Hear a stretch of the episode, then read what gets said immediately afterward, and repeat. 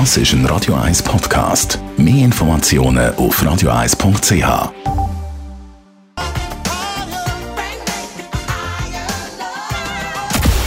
Radio 1 Anti-Aging Lifestyle Academy. Präsentiert von Preta Botte, Ihre Experte für Beauty und Anti-Aging Medizin in Horge, Talwil und Zürich-Rennweg. pretabotte.ch wir haben schon vor einer Woche an dieser Stelle die Rosatia besprochen, die Rötungen, die es gibt im Gesicht und die mit dem Alter auch zunehmen. Frau Dr. Caroline Zepter, unsere Anti-Aging-Expertin, vielleicht noch mal zusammengefasst, was ist das genau? Das ist eine genetische Erkrankung, die mit einer Entzündung von den Blutgefäßen im Bereich von der Gesichtsmitte, also im Bereich von den Nasen und Wangen einhergeht zunehmend ist, das heißt zunehmende Veränderungen an der Haut macht, wie Gefäßerweiterungen, die bleiben, also sichtbare Äderchen und auch eine Vergröberung von der Hautoberfläche bis zum Schluss eben auch eine Beteiligung von den Augen mit Veränderungen an der Augenhornhaut.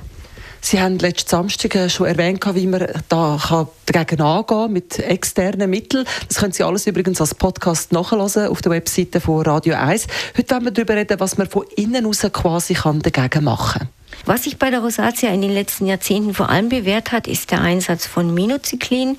Das ist ein Antibiotikum, das man extrem niedrig dosiert einsetzt. Also das ist viel zu wenig, um wirklich Bakterien zu bekämpfen. Für die Haut genügt das und man nimmt heute an, dass man eigentlich die antientzündliche Wirkung von diesem Medikament einsetzt und weniger die antibiotische. Und da hat sich erst in letzter Zeit herausgestellt, dass dieses Minocyclin auch auf den Darm eine positive Auswirkung hat, nämlich es beschleunigt diese Kontraktionen, dieses Zusammenziehen vom Darm.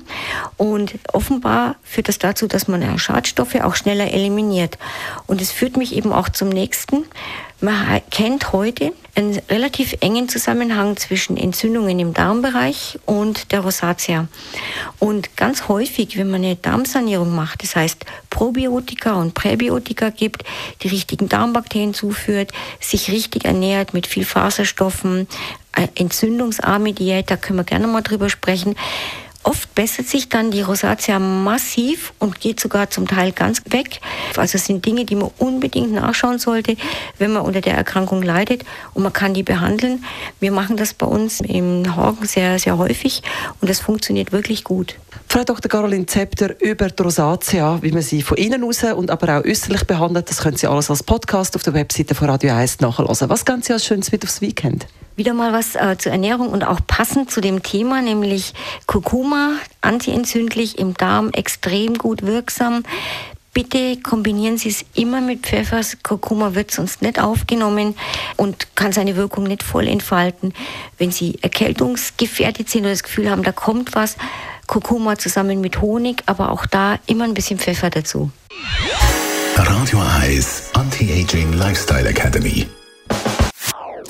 Das ist ein Radio 1 Podcast. Mehr Informationen auf radio1.ch.